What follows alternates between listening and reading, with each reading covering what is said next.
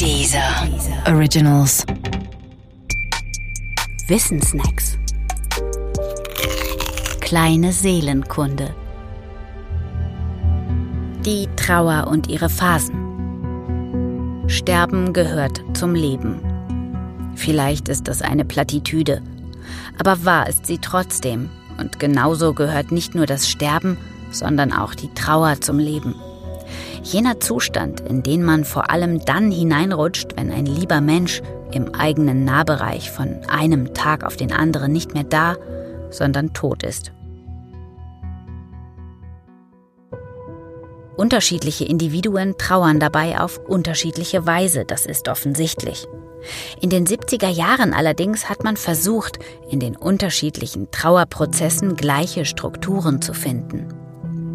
Was man fand, war bei allen Unterschieden eine Abfolge von vier Phasen, in denen sich die Menschen ähneln. Das meint, es gibt vermutlich eine feste Abfolge im Trauerprozess. Und diese Abfolge müssen alle oder wenigstens die meisten Menschen in unserem Kulturkreis durchlaufen, auch wenn die Ausprägung und die Dauer jedes einzelnen Schrittes innerhalb der Abfolge variieren können.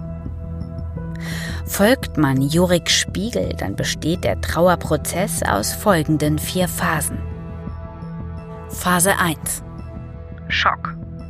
Der Schock ist besonders groß, wenn der Tod unerwartet oder bei einem jungen Menschen eintritt.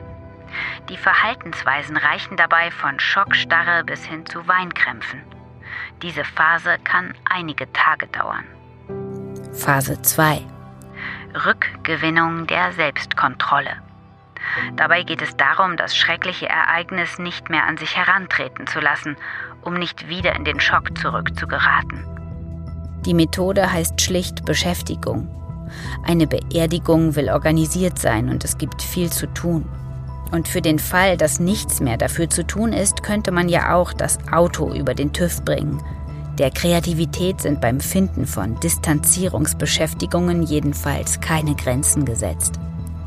Diese Phase endet oft mit dem Begräbnis und der Abreise der letzten Trauergäste. Phase 3 Betäubung, Rückzug, Alleinsein, Aggression. Phase 3 ist oft die Phase des erhöhten Alkoholkonsums, des Abwendens von der Welt, der emotionalen Dünnhäutigkeit und der Aggression gegenüber anderen sowie der Distanzierung von anderen. Der Tod des geliebten Menschen wird realer und der Trauernde ist oft auf sich alleine zurückgeworfen. Die Dauer dieser Phase ist unbestimmt. Phase 4. Normalisierung und Rückkehr ins aktive Leben. Man findet sich mit dem Tod ab, auch wenn es Rückfälle in die Phase 3 geben kann. So oder so ähnlich läuft der Trauerprozess bei vielen ab.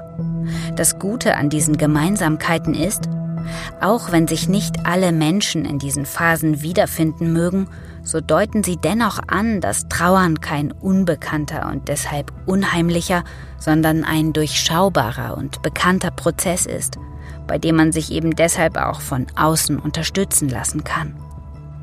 Noch eins. Trauer ist natürlich nicht beschränkt auf den Tod eines lieben Menschen im Nahbereich.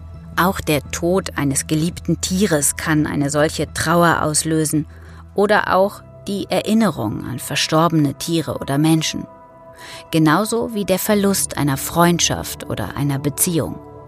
Die Trauerphasen sind dabei ähnlich.